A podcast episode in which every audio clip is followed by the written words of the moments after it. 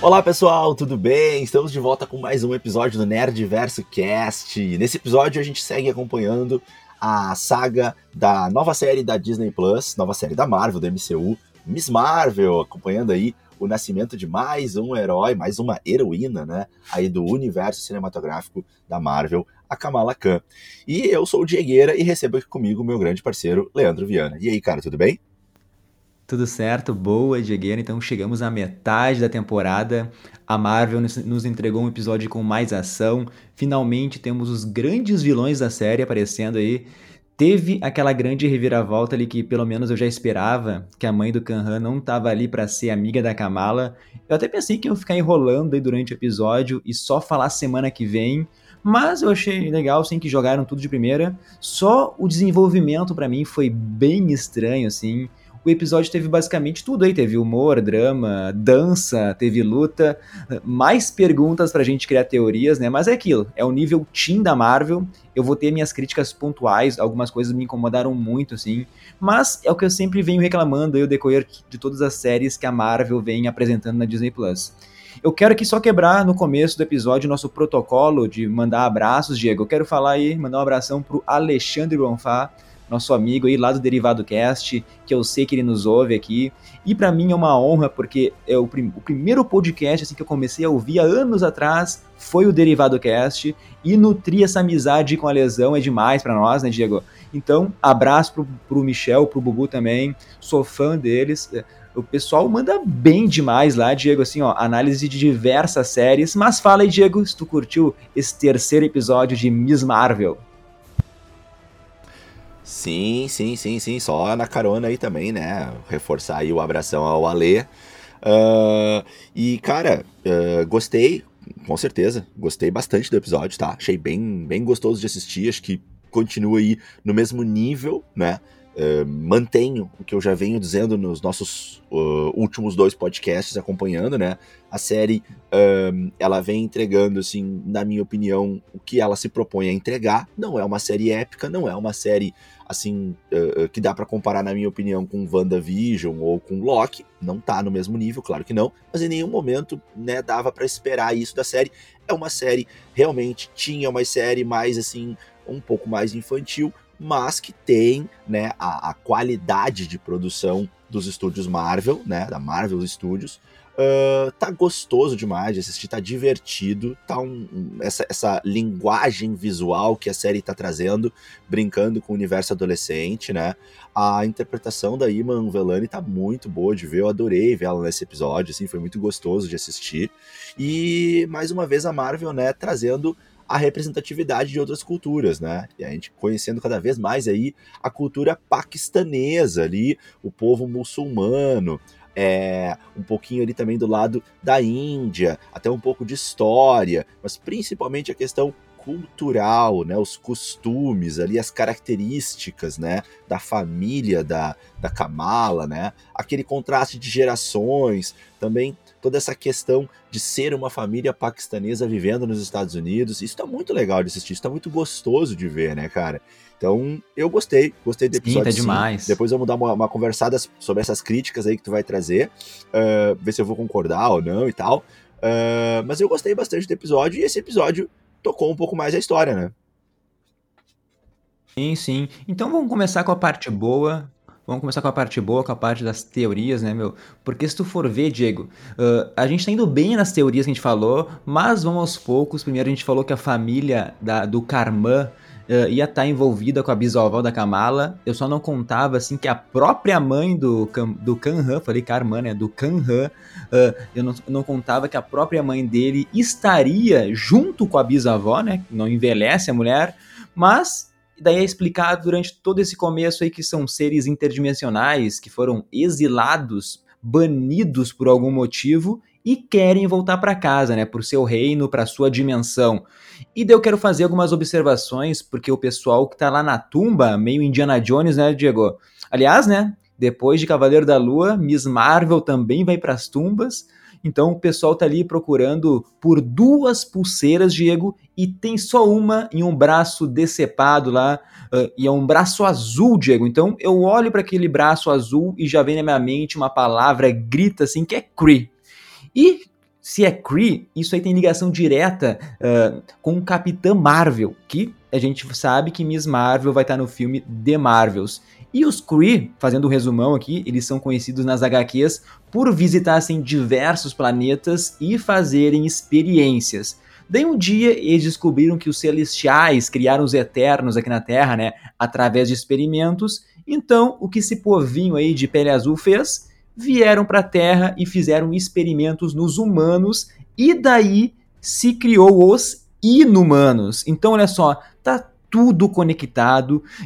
E se tinha um bracelete ali que os Chris eles vieram para a Terra muito tempo atrás, porque aquele corpo tá muito tempo ali, né, Diego? Então, eles podem facilmente ter feito tais experimentos nos humanos e os, e os inumanos podem estar tá vivendo assim entre nós há muito, muito tempo, né?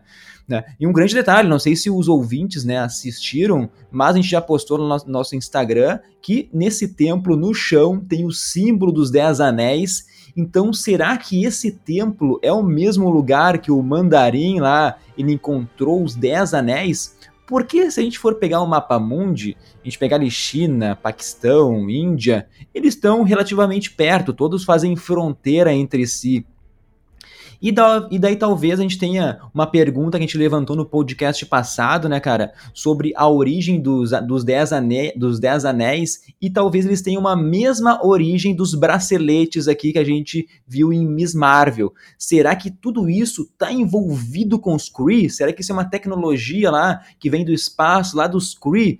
Eles podem ser armas, sei lá, ferramentas para comunicação interdimensionais, né? A gente viu que é os anéis do Shang-Chi são muito poderosos. A pulseira da Kamala Khan é muito poderosa, né?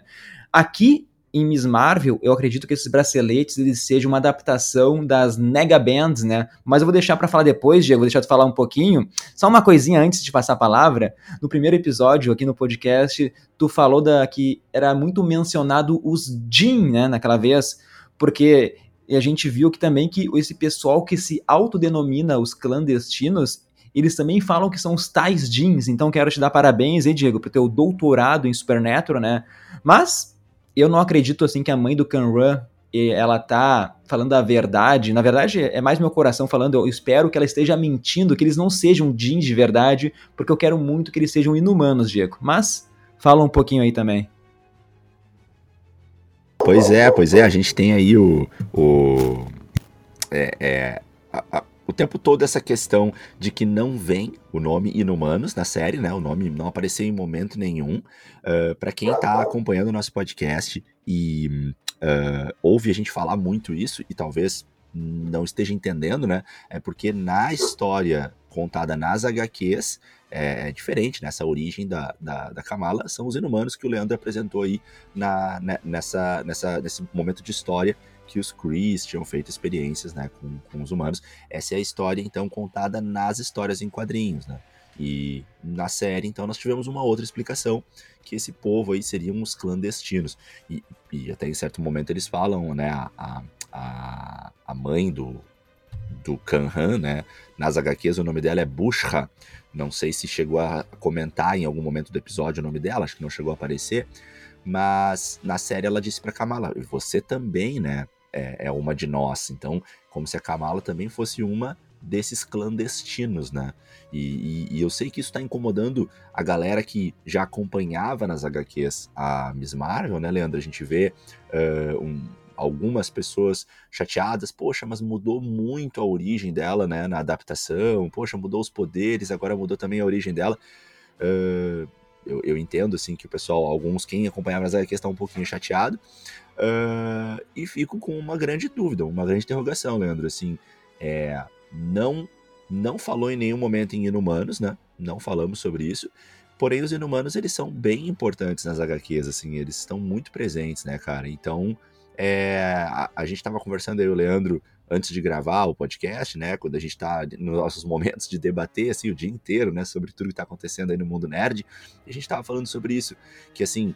Uh, possivelmente as coisas não estejam muito bem encaminhadas nesse momento, assim, é, na grande cúpula, né, do, do Kevin e dos irmãos Russo, enfim, dessa galera aí que, que é a grande cúpula da Marvel Studios, de repente os inumanos ainda não estão muito bem organizados para essa fase 4, fase 5 da Marvel, mas uh, acreditamos que em algum momento isso deve vir. Esse projeto tem que aparecer. Se, se os X-Men estão para vir, se o Quarteto Fantástico está para vir, se a gente vai ter tanta coisa aí sendo representada, né? Eu acho que os Inumanos têm que aparecer em algum momento. E aí eu acho que vai ficar aí um, um fio solto, né, Leandro? Assim, vai ficar uma, uma porta em aberto, assim. Em algum momento vai vir. A gente vai, em alguma outra produção da Marvel, a gente vai descobrir. Todo mundo vai descobrir, inclusive a Kamala, né? Não, peraí. Eu não sou um, um, uma clandestina, não sou uma Jean, eu sou uma inumana. A gente espera que isso aconteça. Mas eu não acho que isso vai acontecer na série, Leandro. Tu acha que isso pode acontecer ainda na série? Sim, ok, eu vou ficar muito, mas muito chateado se realmente eles adaptarem a Kamala Khan dela ser inumana para ser outra raça, tipo esses Jin que eles criaram aí. Cara, eu prefiro acreditar agora que a mãe do Khan tá mentindo. E se for isso, esse reino que eles querem vir pode ser algo do tipo a cidade de Talo, lá em Shang-Chi, um reino místico, sabe? Eu sei que os Jin, né, são os gênios, tem tudo a ver com a cultura, a mitologia islâmica, sabe? Mas para mim daí também é meio que descaracterizar os gênios, né, do que a gente conhece sobre ele, até de como eles são apresentados na, na Marvel, nas HQs. A gente sabe que o clandestino das HQs tem lá um dos seus pais, digamos assim, é um Jean, né? Então talvez eles estão adaptando isso, mas sério, se ela for Jean mesmo, Diego, bah, eu vou ficar muito, muito chateado. Eu prefiro que não falem nada e que venham os inumanos mais pro futuro, assim, porque para mim vai descaracterizar muito, mas muito da personagem, sabe? Eu não, eu não gostaria disso. Sim. Cara. Sim, sim, sim. E, e, a dimensão que eles falaram que eles vieram e que a Kamala é, acessou quando ela né, vestiu o bracelete pela primeira vez, né? Uh, foi chamada ali na, no episódio de Nur, N-O-O-R, né? Mas, uh, embora essa palavra tenha sido usada, e é o que aparece para mim pela legenda, né? Eu assisti legendado o episódio, na legenda aparece Nur ali, e é o que a personagem pronuncia, né? A mãe do Kanhan, enquanto conversa com a Kamala. No primeiro momento que ela fala, né, Leandro Nur, a Kamala automaticamente traduz, né? Light, luz a Kamala traduz pra gente, né, que Nur, o que possivelmente seja aí no idioma urdu, né, o idioma paquistanês, uh, numa tradução para o inglês seria light, né, seria luz, e até ela brinca, né, Nur, light, daí ela fala luz da noite, que é o nome que a mídia deu para Kamala Khan no primeiro momento, né, assim, uh, uh, quando chamaram ela assim, acho que foi até a, a Zoe mesmo que tinha dito isso, né, então aparentemente Nur significa luz. A gente tinha é, sugerido alguma coisa relacionada com a zona negativa, talvez, né? Uh, acho que essa teoria perde um pouco de força, Leandro. Não sei se tu ainda vê possibilidades. Ah, eu acredito. Eu, eu, acredito. Depois, mais tarde, quero falar uma teoria. É... Tá, legal. É, por enquanto, assim, eu acho que pra mim, assim, perdeu um pouquinho uh, uh, de força.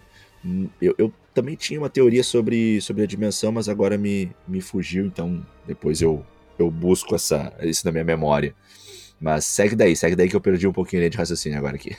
Aliás, Diego, a mãe do Kanhan, enquanto ela tá falando, assim, explicando isso pra Kamala ali, ela fala que tem várias outros vários outros nomes que eles são conhecidos. Ela fala que são conhecidos como os jeans, são conhecidos também como invisíveis, que daí para mim essa palavra invisíveis é uma referência lá de Warif, também ao Vigia, porque nos quadrinhos, e nas HQs, os invisíveis são um grupo ali de pessoas que podem evitar a supervisão do vigia. Mas eu acho que é apenas uma referência, daí, né, Diego? Não vão trazer vigia aqui para Miss Marvel. E seguindo aqui nessa mesma linha de pensamento, o Bruno, daí sim ele vem com uma referência lá ao MCU, né, Diego? O Bruno cita os estudos do Dr. Eric Selvig, eu sei que tu gosta muito dele, Diego, e a gente fica, fica sabendo então que para fazer essa viagem interdimensional aí para transportar esses DIN para casa. Isso pode liberar uma quantidade devastadora de energia, mano, e somente uma pulseira, né, Diego? Se tu usar somente uma pulseira.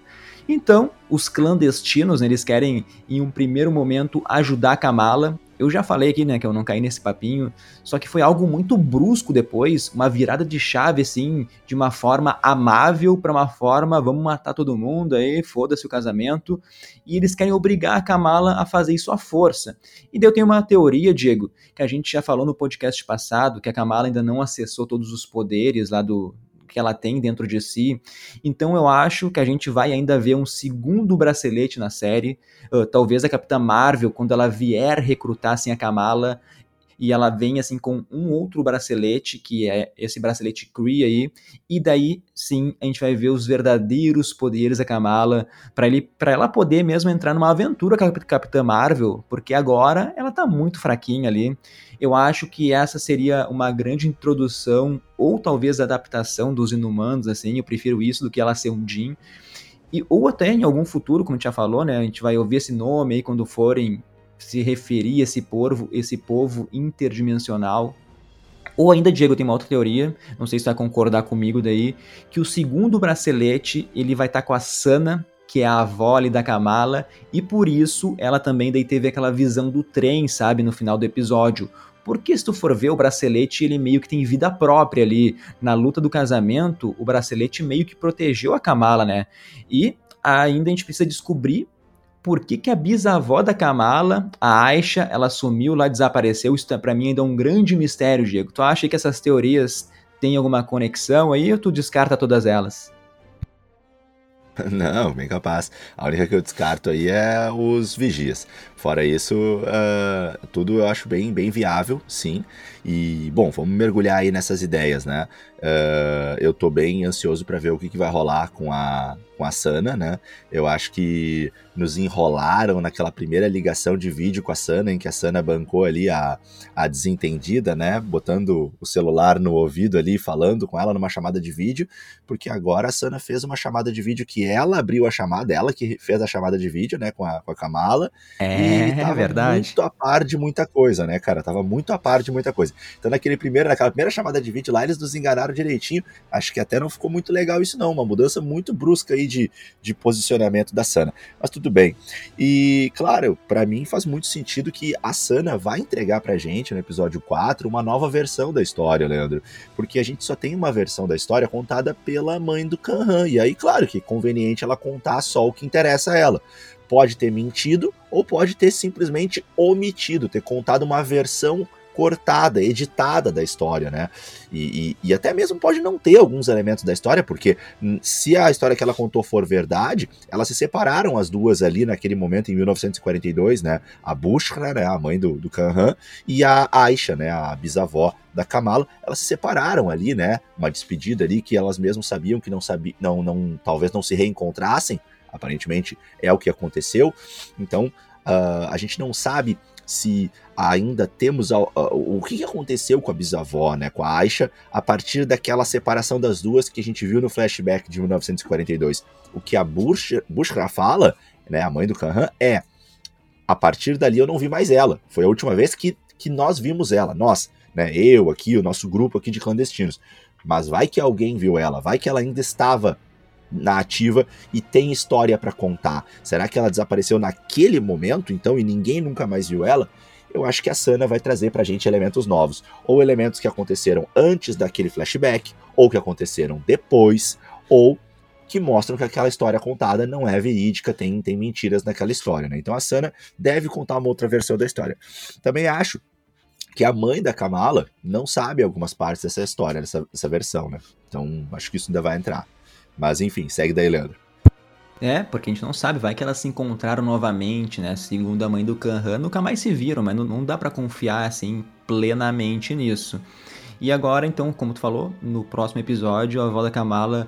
Por isso que eu acredito que ela possa estar com outro bracelete, sabe? Eu tenho uma pergunta para ti, Diego. Quando eles falam que eles são de uma outra dimensão, tu acha que eles que é tipo uma dimensão tipo talo de Shang-Chi, assim, uma dimensão à parte? Ou tu acha que é, de, é envolvendo no multiverso, eles são, de, eles são de uma outra realidade, assim, paralela? O que, que tu acha?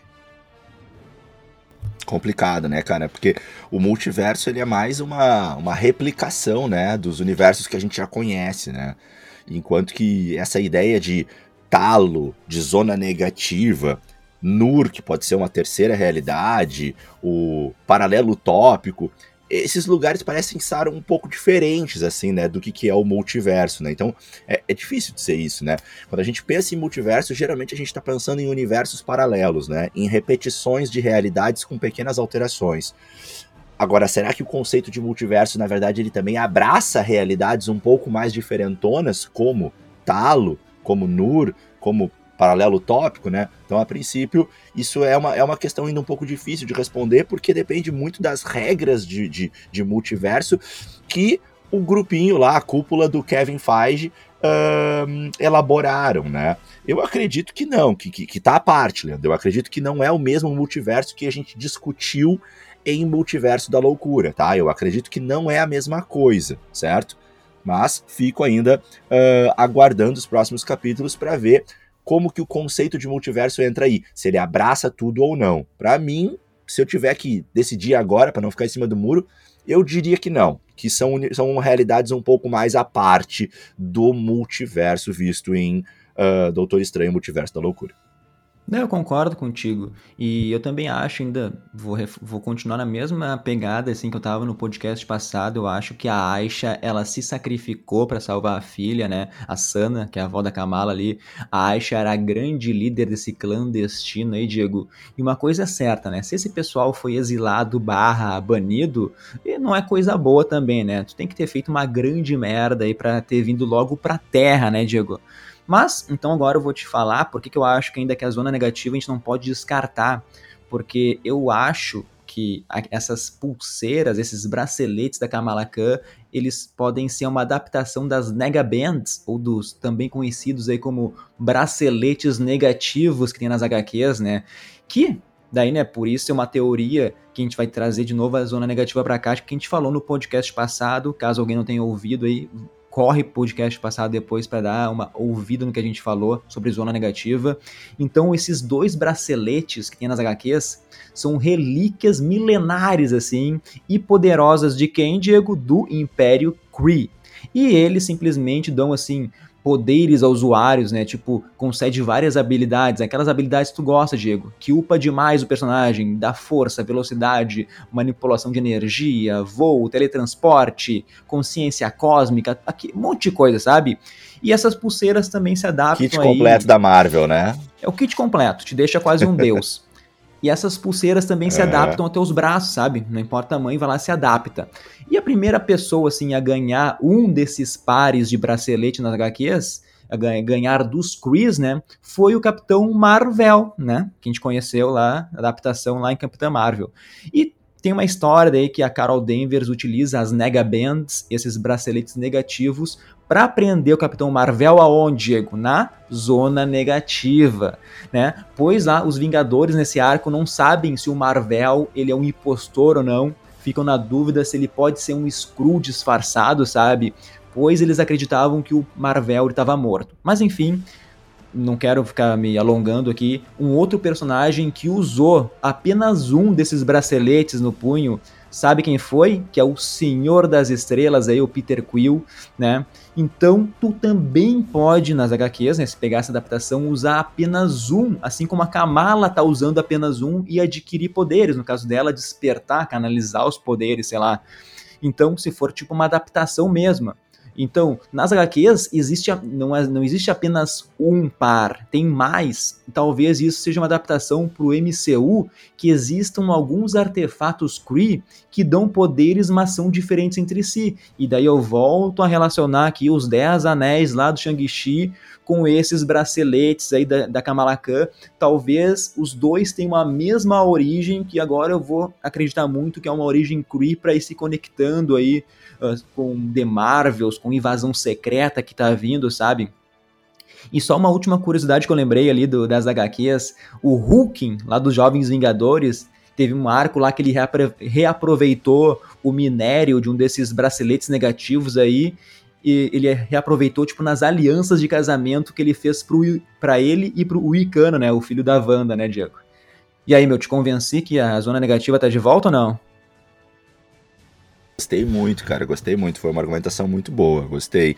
Não tinha conseguido enxergar toda essa possibilidade de conexões e, e faz muito sentido, né? Trazer os Kree, assim, e, e, entrar nessa.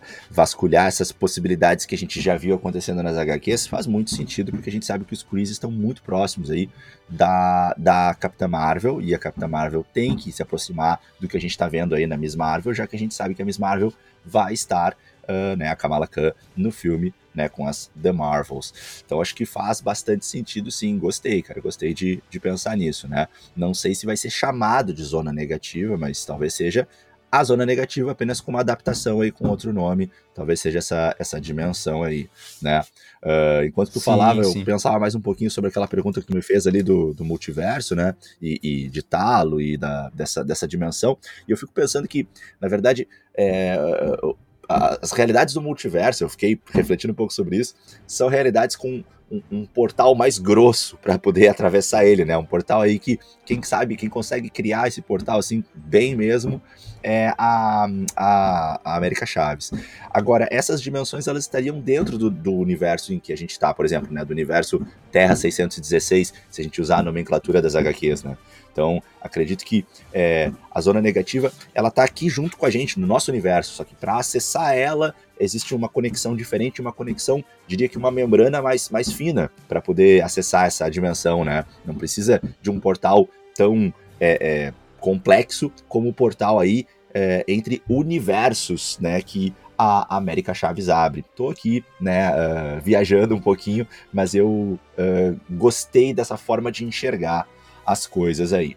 Mas, Leandro, boa, queria boa. jogar para ti assim, uma, uma questão aqui que é a seguinte, que é, a gente teve aí nessa, nesse episódio o primeiro momento de luta, né, da Kamala aí lutando e usando seus poderes quando os clandestinos entraram, né, e, e começaram então a atacar ela ali. O que que tu achou da luta, cara? Essa primeira luta aí da Kamala mostrando seus poderes aí no primeiro momento aí de combate da nossa heroína. O que que tu achou? Cara, já vou falar da luta, deixa eu, antes que eu me esqueça, tá, meu? Eu vou falar da luta. Mas eu vi umas teorias também dizendo que esses braceletes talvez tenham, tenham relação, uma adaptação com o Quasar das HQs, que ele também tem braceletes que emite energia, sabe? Então, como não foi uma teoria que, que a gente pensou, trazer, trazer para cá que eu ouvi, agora não lembro se eu ouvi, se eu li em algum lugar essa tarde aí, mas pode ser uma adaptação do Quasar também. E e só para não perder também a linha do raciocínio, já falo da luta de Agueira, mas eu acho que a mãe do Kanhan, ela também é uma adaptação do Linhagem, né, que é um inumano lá das HQs, que o grande poder dele ali é, ele tem uma conexão assim com todos os ancestrais inumanos e isso concede a ele um grande conhecimento e uma memória assim. Mas enfim, nas HQs o Linhagem, ele quer matar todos os não inumanos, todos os, os humanos na verdade, né? E para isso ele quer que a Kamala se alie a ele. Então, nas HQs ele utiliza o Kanhan para recrutar a Kamala mas o Kanhan nas HQs também é inumano, sabe? E ele tem até poderes semelhantes assim aos da Kamala na série. É tipo uma energia brilhante, só que é meio azul, assim, é pro lado do azul ao invés do roxo. Então no Kanhan, nas HQ, o Kanhan nas HQs ali, ele é tipo um vilão mesmo, e é na edição 15 que ele se revela, que a gente até falou no podcast passado. Na série eu acho que ele não é vilão, tá, Diego? Eu acho que realmente o Khan ele se importa com a Kamala ali, uh, ele quer fazer o bem até porque ele vai ficar contra a mãe, ele nasceu na Terra, sabe? Ele não quer saber dessa dimensão, ele só ouviu a mãe falar sobre essa dimensão aí, Nor, né? Então, eu acho que não vai ser retratado. Eu acho que ele pode ter esses poderes também, se talvez ele colocar os braceletes, esse poder também, ele, ele surja, sabe? Tu acha que é por aí, Diego? Uh, pois é, o Kanhan ainda para mim é uma, é uma dúvida mesmo, né? Mas é, assim, pelo que se apresentou no episódio 13, eu acho que faz mais sentido realmente ele acabar por querer ficar do lado da Kamala, né? Se assustar um pouquinho com a conduta da mãe e dos amigos da mãe ali e tal. Se identificar muito com a Kamala pela origem dos dois ser bem similar ali na série, né? Os dois imigrantes de origem muçulmana, mas que nasceram ali naquela cultura, querem se misturar, querem fazer parte daquela cultura, não tem esse desejo tão grande, assim, esse apego tão forte que a geração anterior a deles tem com os laços da cultura, né? Eles têm, assim, respeito, claro, tem carinho, mas não tem esse apego tão forte. Eles têm uma coisa mais de querer se misturar. Então, talvez aí, esse Kanhan que a gente tá vendo na série, de fato, possa estar uh, de, querendo ir pro lado da Kamala, para mim, ficou muito forte isso no episódio, né? Seria uh, uma reviravolta muito grande descobrir que o Kanhan, na verdade, não tá do lado da Kamala, né? Poxa, ele enfrentou ali um, um, um dos, dos, dos uh, clandestinos, aquele com aquela fita, né? Com aquele laço lá de, sei lá, parecia fala nisso. uma fita de ginástica olímpica, ginástica rítmica. Uh, né? Parecia um filme, um filme plástico, assim, né? Um filme de, de 36 poses. Enfim, aí uh, ele enfrentou o cara, ele segurou a mãe, ele, né, ele traiu a mãe de certa forma ali e tal. Ele tentou avisar a Kamala, não sei, assim, seria uma grande reviravolta, né? Nas HQs, de fato, nas HQs, ele, ele não é nada legal, ele é bem mau caráterzão ali. Ele aparece né, na HQ número 13 no primeiro momento, chega ali sedutor. Na HQ 14, ele coloca ela dentro do carro, convida ela para uma, uma carona ali, bem similar, de certa forma, com o que a gente viu aí como referência no, no episódio, né? Um, a gente também tem na, na HQ número 13 ele brincando com ela, assim, de tipo, os dois falarem ao mesmo tempo ali os filmes que gostam de ver uh, de Bollywood, que a gente viu no episódio 2 acontecendo, né? E, e o Bruno ali com um pouco de ciúmes e tal. Uh, até na série esse ciúme ficou mais forte do Bruno. Nas HQs a gente tem um Bruno que não participa muito desse arco, assim, com, com o Kanhan, ele aparece, na verdade, mais no final para ajudar ela a sair dessa. E o Lineage, né, o Linhagem, aparece então no final da HQ número 14. É, e, e, e, de fato o Kanhan leva a Kamala pro Linhagem, né? Ela, na, na da HQ 14 para HQ 15 da, do volume 1 da Kamala, de 2014 para 2015, né? Quando a gente tem as HQs trazendo a origem da Kamala no mundo do, dos quadrinhos. Então, de fato, faz bastante sentido, Leandro, essa tua percepção de que talvez o que a gente está vendo aí da mãe do Kanhan na série seja uma adaptação do que a gente viu nas HQs do Kanhan levando a Kamala para o Linhagem, né? E o Linhagem aí querendo trazer a Kamala pro lado dele e de fato o Linhagem com aquele comportamento aí é, pouquinho magneto, né? Tipo, vamos proteger Sim. os nossos e vamos matar os outros aí, os outros que se dane. Né? Uma jogada parecida com essa, vamos ver. É, Tipo isso, entendeu? Uma adaptação. Leandro, só uma coisa que eu queria falar importante, olha só. Fala, fala. Deixa eu só falar um negocinho antes que eu me esqueça, cara. Uh, acho que a chance de acontecer é pequena, tá? Mas assim, ó, a gente tem uh, os drones que o tempo todo a Kamala fala deles, né? Os drones que perseguiram ela, né? Que, que seriam os drones ali da, da, da, do controle de danos, né? E a Kamala ficou, ficou magoada com aquilo. Dá pra ver que ela fala toda hora daqueles drones que perseguiram ela, né? Que ela não achou legal aquilo, né? Pô, mas o FBI me perseguiu com drones, né? Que história é essa? E, cara, isso deixa uma possibilidade aí para relacionar, pode ser só referência, acho que vai mais para referência mesmo, mas pode ter alguma conexão com o primeiro vilão que a Kamala Khan enfrenta nas HQs, que é o Inventor. O Inventor, ele trabalha com máquinas que perseguem a Kamala na cidade.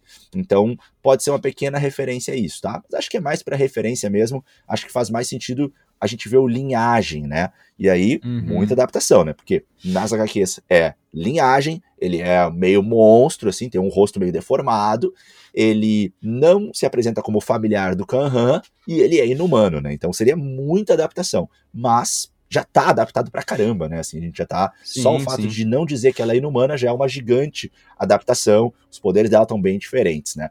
E quando tu falou ali dos poderes do, do Kahan nas HQs, né? Uh, ele tem também um poder meio explosivo, assim, ele consegue tirar um pedaço do corpo dele, arremessar no ar e explodir, né? Um poder um pouco diferente nesse sentido, né? Verdade. E também quando ele canaliza a energia azul dele, essa energia dele um, faz ele ficar endurecido, né? Ele fica com uma rigidez maior, como se fosse um cristal, né? Uh, nas HQs a Kamala não tem o poder roxo, né? Esse poder roxo, esse, esse roxo assim meio meio furtacor, meio azul assim, uma coisa meio arco-íris ali, né? Uh, pro lado neon, pro lado neon, né? Essa coisa ela é da série, né? Adaptação da série. Nas HQs o poder da Kamala tem mais um tom dourado, né? E o lance de se esticar. E um poder muito legal das HQs que eu acho que talvez com o segundo bracelete a Kamala acesse, Leandro, aí reforçando a tua teoria, é que nas HQs a Kamala tem poder de cura, ela consegue se curar, né? E isso a gente não tá vendo na série, não vai acontecer, mas se a gente vê um upgrade dela aí com o segundo bracelete, talvez isso aconteça. Lembrando que o principal poder da Kamala nas HQs é a extensão corporal, né? E, e nas HQs ela também consegue reduzir e ficar pequenininha, tipo Homem-Formiga, né? Então aí a gente teve a brincadeira lá no primeiro episódio do podcast do Homem-Formiga, né? Big Me, Little Me, que ele fala, né? Eu, grande eu, pequeno eu, né? E isso é uma pequena referência ao que acontece com a Kamala logo que ela descobre os poderes dela nas HQs. Ela consegue ficar grande e consegue ficar pequena. Isso tudo a gente não tá vendo na série, não sei se vai acontecer. Sim. Mas se tu traz aí, lendo a teoria dela conseguir segundo bracelete e acessar novos poderes, alguma coisa do que eu tô falando pode acontecer. Mas agora eu vou passar para ti que eu falei pra caramba aí. Não, eu acho que faz sentido isso. Eu acho que até um dos poderes que pode, uh, ela pode descobrir é ela se transformar em outra pessoa, assim como é nas HQs. E falando agora, voltando aos tópicos que tu falou, eu acho que os drones é só uma referência a lembrar que os drones já apareceram lá em Homem-Aranha, que o vilão era o mistério, sabe? Que lá tinha bastante drones. Então acho que é só uma referência aí a, ao MCU, sabe? Para todo mundo lembrar que tá sempre tudo conectado. E como o Linhagem não gostava de humanos, aqui a mãe do Kanhan também, né? E ela quer voltar para sua dimensão. Se usar só um bracelete, a gente sabe que, que vai usar uma energia a mais, né? Que vai explodir, que pode matar. O, o Bruno não falou se é uma grande parte da população ou se todo o planeta vai explodir, né? Então ela não se importa aí com os humanos também, né? Então tem essa mesma característica aí. E agora, finalmente, respondendo, respondendo a tua pergunta sobre a luta, o que eu achei da luta, Diego, para mim é um, é um ponto horrível da Marvel, onde ela peca em todas as séries, tá? Que é esse roteiro preguiçoso, que às vezes não faz sentido. Tipo assim, todos os clandestinos no começo do, do episódio abrigaram a Kamala, contaram uma história, trataram ela bem, ofereceram comida.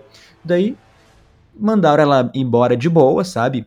Antes, até infiltraram o Kanhan na escola pra se aproximar da Kamala, sabe? E daí do nada, sério, assim, ó, velho, do nada, eles decidem que agora não dá para esperar mais. Eles vão atrás da Kamala no meio do casamento, sabe? Que porra é essa, Diego? Como assim? É algo muito brusco, para mim não faz sentido. E daí a gente vai pra uma luta dentro de uma cozinha, assim, onde ninguém acha a Kamala, sabe? A cozinha é gigante, né? É um, é um é tipo um parque de diversões lá dentro. Daí o cara, como tu já falou antes, ele pega um cinto, um cinto alienígena e usa como chicote.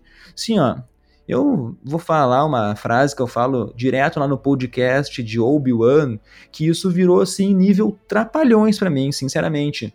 Eu tipo assim, uma hora eu vi os bombeiros entrando no prédio e onde estão os bombeiros? Porque o pessoal uma hora tava lutando no salão do casamento. Os bombeiros foram se meter aonde aí que ninguém viu essa luta, sabe? E para fechar com chave de ouro daí, Diego, o controle de danos chega e para mim é impossível eles não terem notado aquele grupo atacando a Kamala. Eles estão procurando uma menina muçulmana e tipo assim, ninguém vai dar bola para ela ali.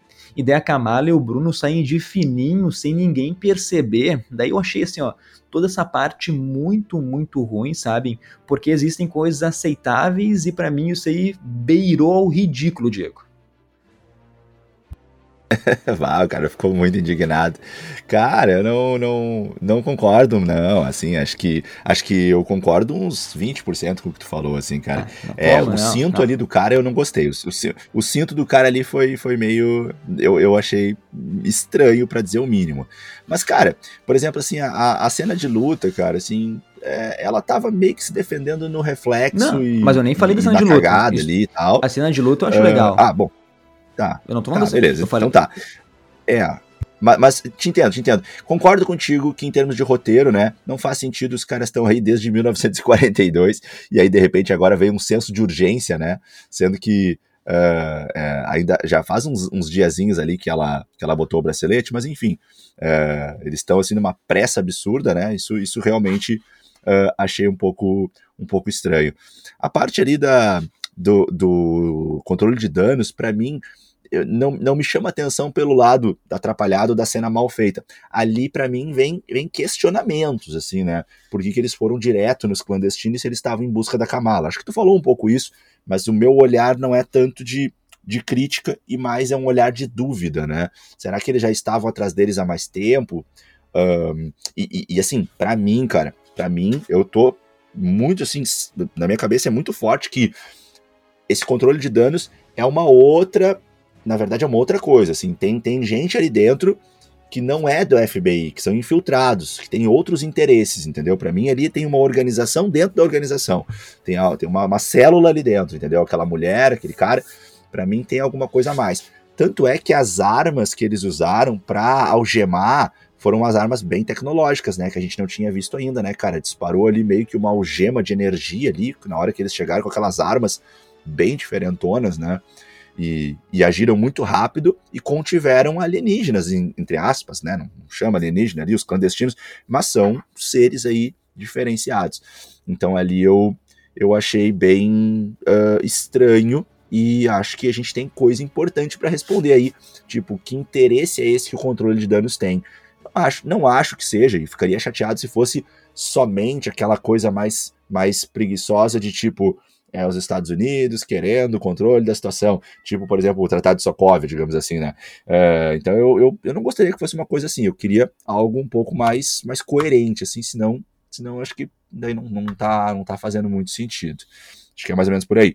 Só entrando então, já que estamos trazendo um pouquinho de crítica aí, Leandro, só a, a, crítica só que eu, que eu trago, cara, nessa parte aí, é um pouquinho depois disso, quando a mãe da Kamala, né, diante de toda essa confusão, e, pô, teve confusão, né, cara, ah, os, a galera entrou lá e deu quebra-pau e quebra isso, quebra aquilo, quebrou coisa, o bicho pegou, e aí a mãe da Kamala, tipo, braba com ela, né, cara, ela quase morreu, e, e ainda fala para ela assim, ó, aqueles seus amigos, eles foram presos, aquele, aquele, não é amigos, não, mas ela fala assim, ó, aquela gente que tava com você Aquela gente que tava com você foi presa. Tipo assim, não, peraí, não é aquela gente que tava com você, é aquela gente que tava tentando te matar, tá ligado? Tipo, pô, pô, mãe.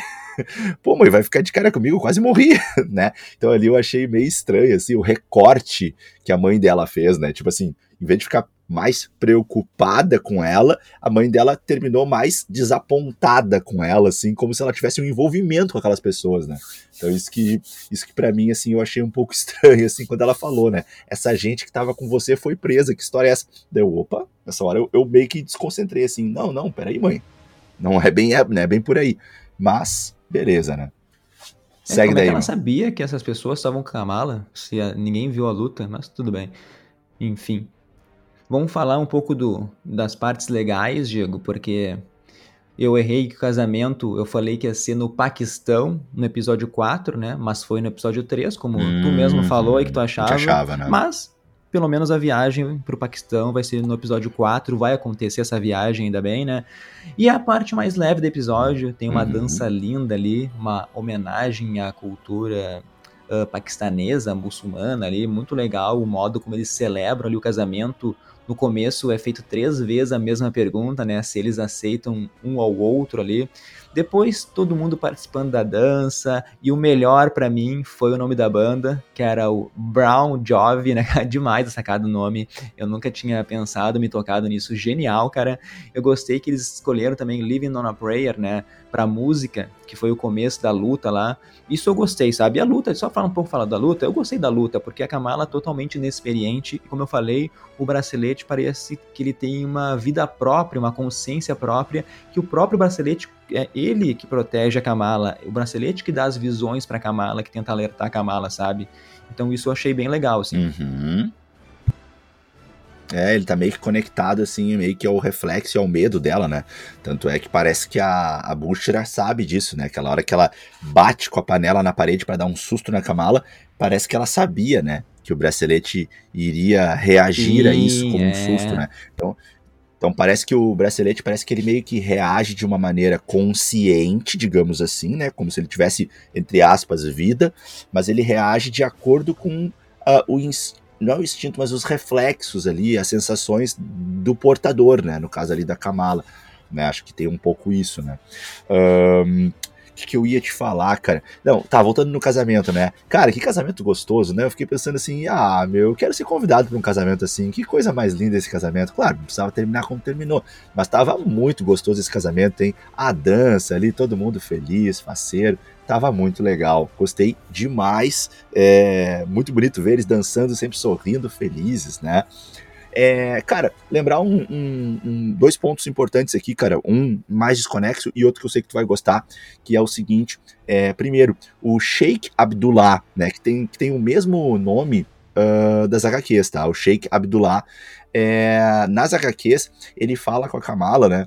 Ele. A, até o, o, pai da Kamala, num certo momento, depois de inúmeras vezes que a Kamala foge de casa, volta e a, a família dela fica chateada, o pai da Kamala diz que vai levar ela para conversar com o Sheik. A Kamala fica muito assustada, muito preocupada, e no fim o Sheik é super legal com ela nas HQs e fala para ela assim que. Uh, eu sei que tem alguma coisa estranha acontecendo contigo, tu precisa que alguém te ajude. E aí ela fala, ah, mas quem é que pode me ajudar? E daí o Sheik fala para ela, né? Uh, ah, quando tu.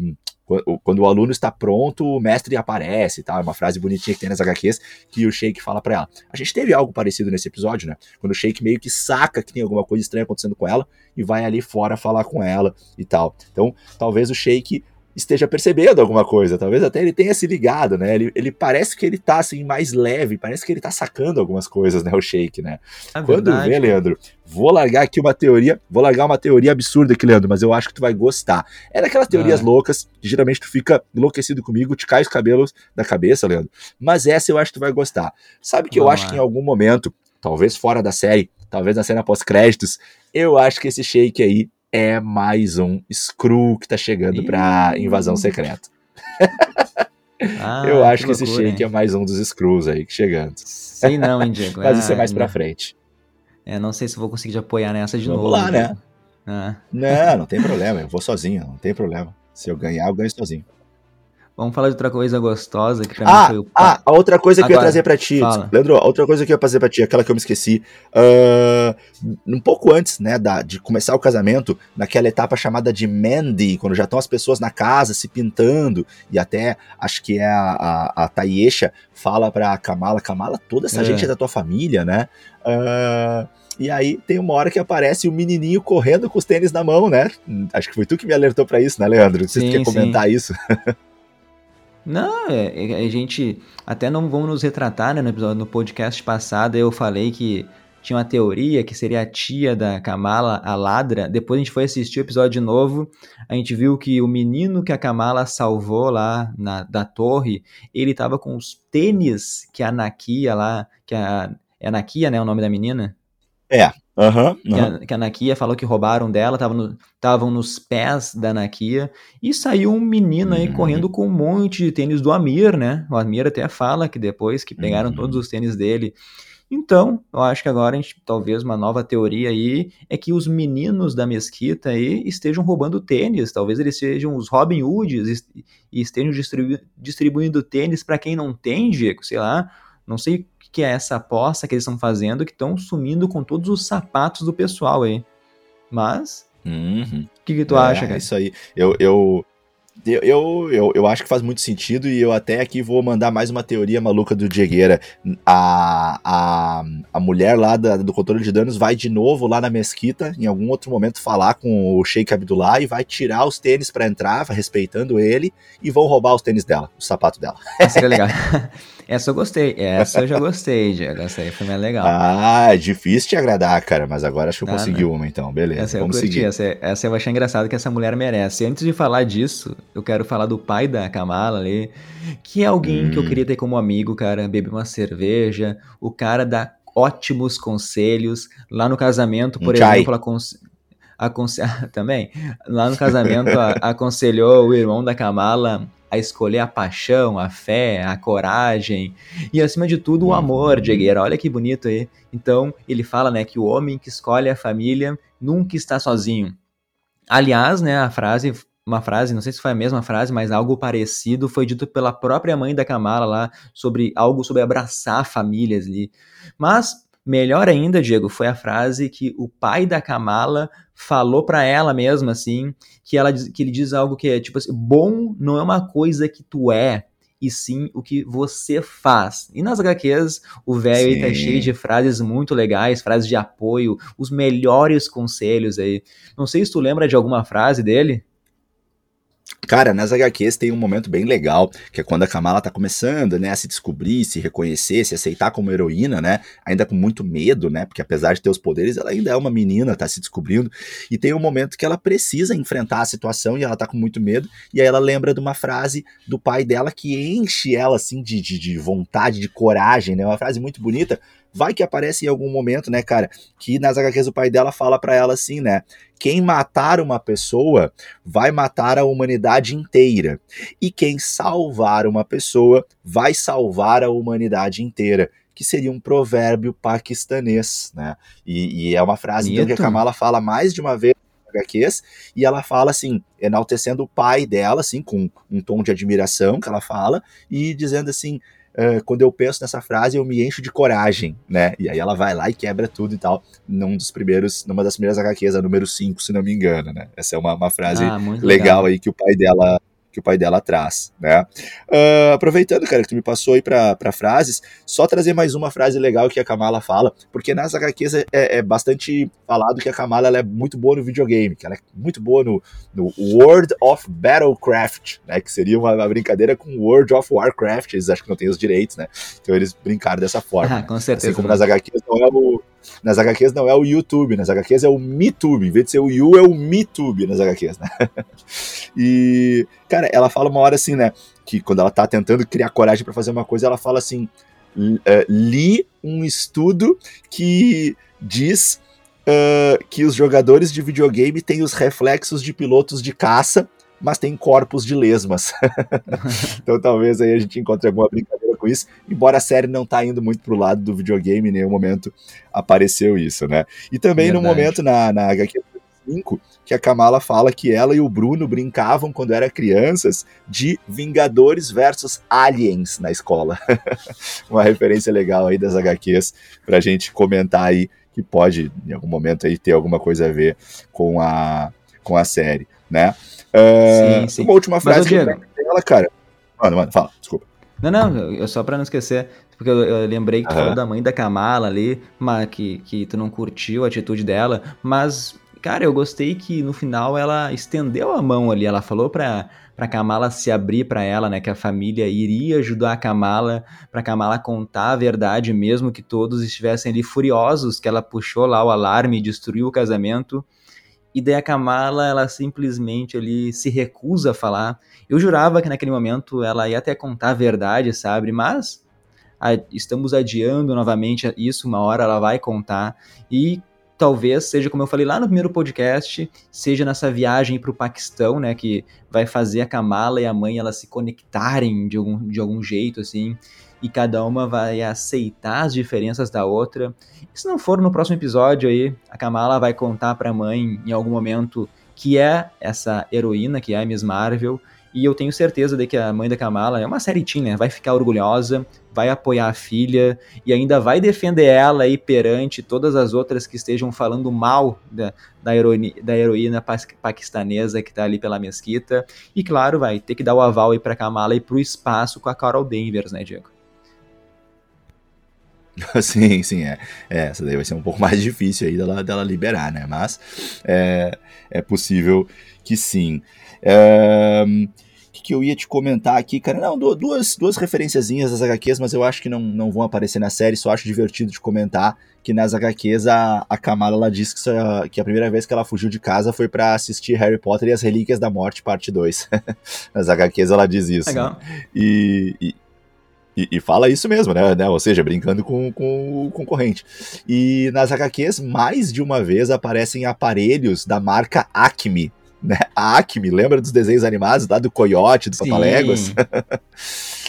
ah, que legal. Mais de uma cara. vez as HQs aparecem, assim. E, e, não são HQs antigas, né, cara? As da Miss Marvel começam em 2014, né? Tanto é que a galera tá usando celular e smartphone já naquela época, né? Sim. Mas. Então, só um, um comentário aí rápido.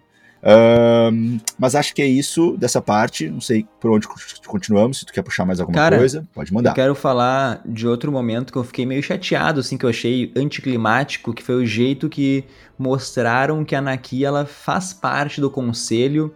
Tipo assim, ela ficou sabendo e contou pra Kamala. Eu achei meio nada a ver, sabe? E a Naki agora também no final do episódio agora sabe sobre os, sobre os poderes da Kamala Khan. E óbvio que não vai ficar chateada, né? Foi só ali um plot pra gente pensar, ai meu Deus, o que vai acontecer? Mas, voltando para a cena da mesquita, eu achei muito legal, assim, como a Anakin, ela, ela, se impôs, né, contra o departamento ali de controle de danos, porque se a gente for meio que ver para a vida real, depois do 11 de setembro ali, cresceu um certo preconceito contra os muçulmanos, uh, muitos enxergam essas mesquitas aí como lugares de um certo recrutamento aí para terroristas, sabe? E eles estão usando então o departamento de controle de danos como substituto dessas agências governamentais aí que difamam os muçulmanos, uh, uh, essa toda essa cultura, sabe, que envolve ali o Paquistão também. E desde o episódio passado a gente viu que esse departamento está sendo muito preconceituoso, talvez xenofóbico, está julgando as pessoas da mesquita, eles não respeitam nada lá, como tu falou, né? A mulher não respeitou o protocolo da mesquita, uh, não lembrou de tirar o sapato, ainda zombou deles. Então, eu acho que realmente está certo nisso que eles podem ser os outros grandes vilões aí, né, da, da de Miss Marvel e com certeza ali dentro vai ter Screw. Aí eu eu aposto 100% que ou a moça ali, que não me esqueci o nome dela, ou a gente Clearly, e um deles vai ser Screwjagger. É, aí faz bastante sentido mesmo que algum deles seja. E gostei bastante também dessa, desse encaminhamento aí. Faz muito, muito, muito sentido. Uh, fiquei feliz pela Nakia, né? Por ela ter sido aceita no, no conselho e, e achei legal ali o enfrentamento, né? E foi mulher versus mulher, né? Uma mulher liderando ali o, a invasão ali, a, a mesquita, e a Nakia ali se impondo, né? É, essa é uma série que está trazendo aí bastante essa, essa questão, né? Do, do empoderamento, né, das mulheres aí uh, rep se, se, representando, representando-se uh, cada vez mais e, e a gente está tendo bastante também essa questão do choque de gerações, né, da, da Kamala é, repensando um pouco isso e a mãe dela muito conservadora, então isso está sendo, tá sendo bastante discutido aí na série, né? E um outro ponto, Leandro, para a gente discutir aqui é que o Bruno, então, ele tá aí pensando se ele vai ou não vai aceitar o estágio na Caltech na Califórnia, né, Leandro? E aí, essa Caltech aí, Leandro, será que essa Caltech não poderia ser aquela fundação criada aí pelo Pantera Negra com a irmã, quando eles decidem que vão começar a ajudar o mundo para fora de Wakanda? Ou será que nada ah, a ver e eu tô viajando demais? Não, agora, agora que tu falou, acho que faz todo sentido, sabe?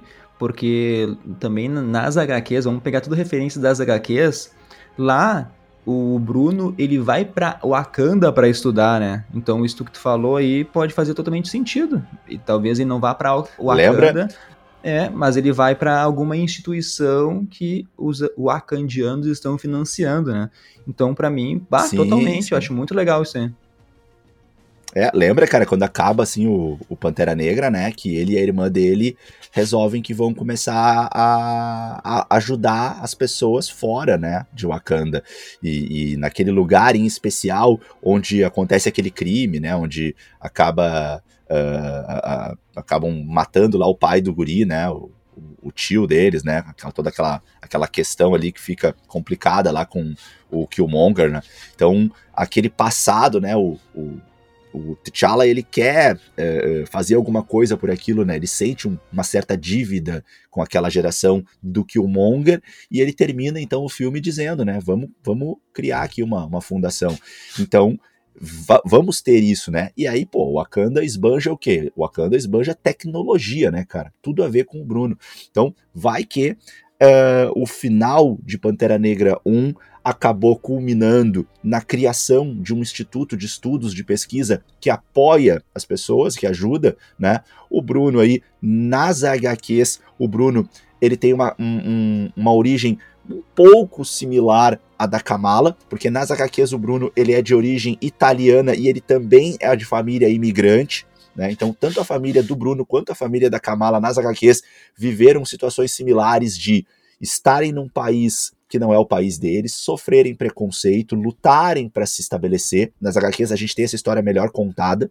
Então, faz sentido daqui a pouco aí o Bruno uh, nesse estágio, mais uma conexãozinha da MCU aí, estar fazendo um estágio numa instituição aí desenvolvida Sim. pela turminha lá de Wakanda.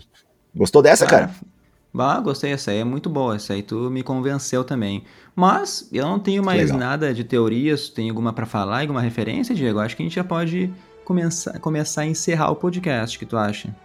Não, acho que é isso aí, acho que é isso aí. É só, só lembrar das perguntas que ficaram, né? Assim, uh, bisavó da, da, da Kamala, né? Qual a verdadeira história, para onde ela foi? Será que ela desapareceu naquele momento? Será que vamos ficar só com aquele toquezinho ali dos 10 anéis, né? Que a gente postou no nosso Insta lá? Ou será que vai ter mais alguma conexão? Cadê o outro bracelete? É só um que existe. Que dimensão Nur é essa, né? De que lado Kanhan está? É... Leandro, só uma última coisa, cara. Um, tenho minhas dúvidas. Tenho minhas dúvidas se a Kamala e a Nani, né? Se a Kamala e a mãe dela, né? A, a Muniba, vão mesmo pra Karashi, tá? Tenho minhas dúvidas. Pode acontecer o contrário. Pode chegar de surpresa lá a Sana e vir para New Jersey, tá? Pode ser que a Sana é que venha. Mas Eles eu acho que... que faz mais sentido elas irem, né? É que é uma mudança Eles grande, que... porque daí vão só eles, e daí todo o resto do elenco fica, né? Do núcleo de atores fica, né? E aí vai fazer o quê? Vão fazer uma viagem rápida, vai e volta? Não sei, cara. Ah, pensando só nessa não, questão. Eles assim. têm que ir porque tem que aparecer a Adaga Vermelha. É lá que ela vai conhecer a Adaga Vermelha no próximo episódio ela vai ter uma missão lá no Paquistão, vai ser algo ela se descobrindo como heroína. Talvez lá vão estar tá aceitando ela, entendeu? Aqui tem o controle de danos caçando ela, lá ela vai se sentir aceita por, por toda, a, toda a comunidade da cidade, sabe? Ela vai conhecer mais um vigilante com a daga vermelha, vai se relacionar com ele, talvez que, que nem nas HQs tenha o primeiro beijo da Kamala com a daga vermelha. Então essa viagem pro Paquistão tem que acontecer uhum. de qualquer jeito, sabe? Então, para mim, não, não sim, existe sim, uma sim. outra possibilidade. Beleza, beleza, então. E daí lá, eu certo. acredito muito que talvez uma outra pulseira vai estar tá lá, que daí sim a Kamala Khan vai ter seus poderes. Ou, como eu falei na minha outra teoria, que é depois, em alguma cena pós-crédito, a Capitã Marvel chegue com outro bracelete, né? Que daí, porque ela tem que. Ela tá muito hum. fraquinha, né? Já falei, tá muito fraquinha para ir numa aventura com Capitã Marvel. Ela tem que estar tá com todos os, os seus uhum. poderes 100% aí, Diego entende? Então eu acho, e é isso, sim, o próximo episódio sim, é focado sim. no Paquistão, eu acho que a mãe da Kamala, vendo a Kamala como uma heroína, é, é a avó dela explicando tudo para ela sobre isso, e vai faltar dois episódios aí para desenrolar, para apresentar a Miss Marvel pro mundo aí, e para Carol Danvers vir, ou a Mônica Rambeau, né, vir em busca aí de mais um recrutamento para lutar no espaço, Diego.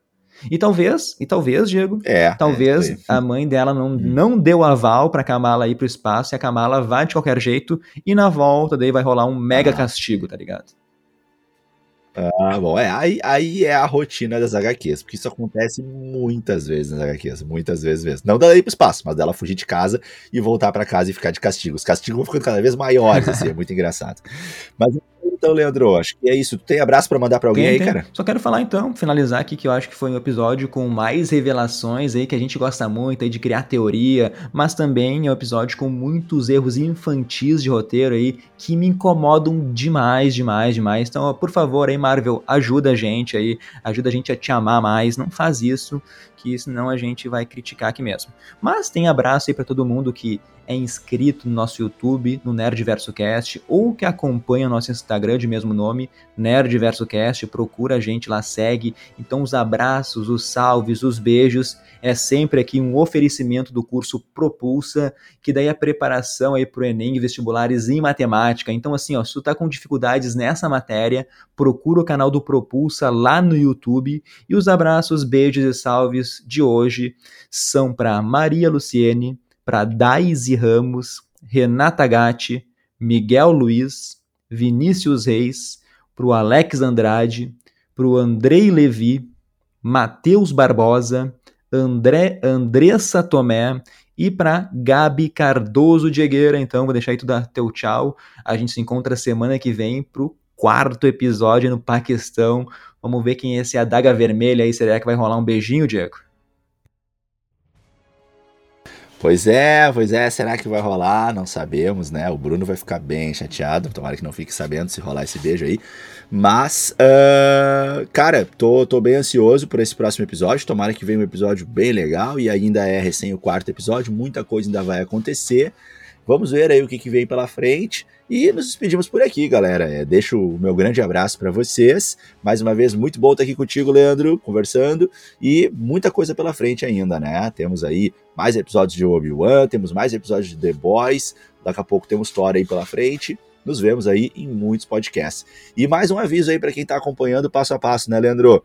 Tá chegando o podcast número 100, hein? Olha aí, ó, estamos chegando ah. lá. Qualquer hora dessas, chega o podcast número 100. Vamos para uma contagem regressiva. Mas é isso, galera. É, um grande abraço a todos vocês aí e até o nosso próximo podcast. Valeu, galera. Tchau, tchau.